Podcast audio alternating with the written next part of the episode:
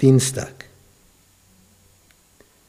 Auferstehung und wiederhergestellte Beziehungen. Auferstehung. Wenn wir jemand lieb haben und wir verlieren dann diese Person durch Tod, das ist so schmerzhaft wie sonst nichts. Da hast du jemand und auf einmal hast du ihn nicht mehr. Und da gehst du durch ein tiefes, tiefes Loch. Und dann liest du, was da in der Bibel steht. Und dann stellst du fest, ach so, das ist nur eine, eine Zwischenetappe. Das ist noch nicht der finale Schluss.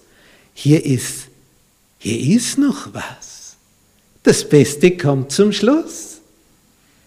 Auferstehung der Toten. Verwandlung des Körpers. Die stehen nicht auf, wenn sie mit 100 gestorben sind, runzlig und schwach und nicht mehr in der Lage, sich zu erheben.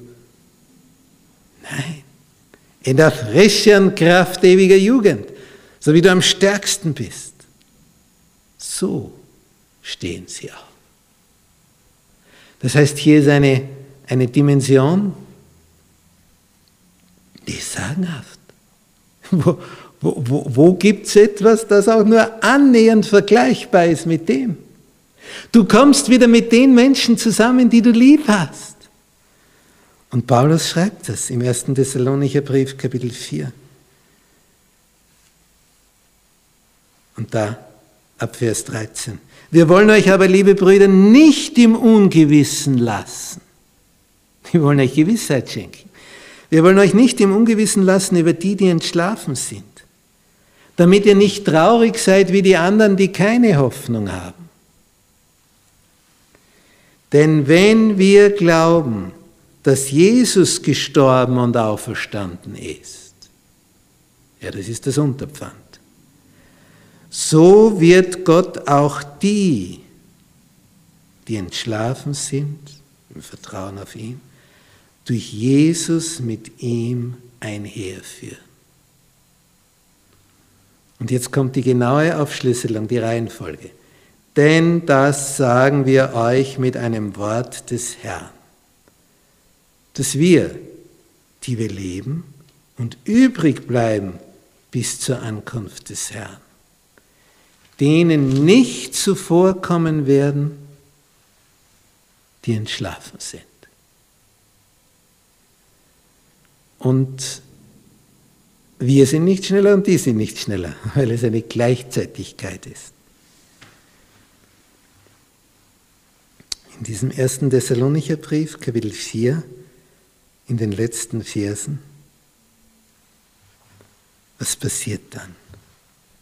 Denn er selbst, der Herr, wird, wenn er Befehl ertönt, wenn die Stimme des Erzengels und die Posaune Gottes erschallen, herabkommen vom Himmel.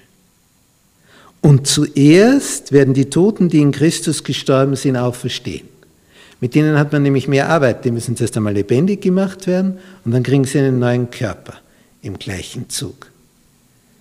Danach werden wir, die wir leben und übrig bleiben, zugleich mit ihnen, Gleichzeitigkeit, entrückt werden auf den Wolken in die Luft dem Herrn entgegen, weil der Herr in der Luft ist.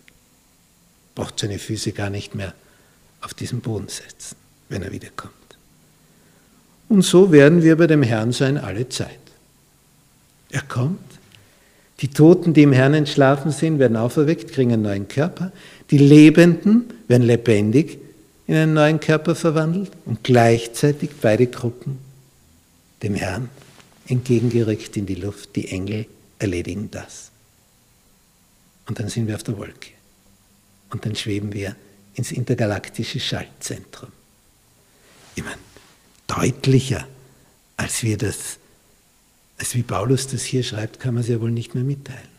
Darum sagt er dann, so tröstet euch mit diesen Worten untereinander. Denn die haben ihm geschrieben, die aus Thessaloniki, Das war die zweite Gemeinde, die er in Griechenland gegründet hat. Zuerst kam er nach Philippi, seiner zweiten Missionsreise, und dann nach Thessaloniki. Und hier, in Philippi und Thessaloniki, hat er also überall Gemeinden gegründet und diese Thessalonicher haben dann geschrieben, ja, aber Paulus, was ist jetzt? Von unserer Gemeinde sind schon welche gestorben. Was ist jetzt? Haben die noch irgendeine Chance? Oder sind die schon dort? Oder sind wir schneller dort und die nie dort? Sie wissen nicht wie und was. Und wie gut, dass die diese Fragen gehabt haben. Dadurch beantwortet Paulus diese Fragen in seinem Brief. Wie gut, dass die Thessalonicher solche Fragen gestellt haben. Jetzt haben wir die Antwort.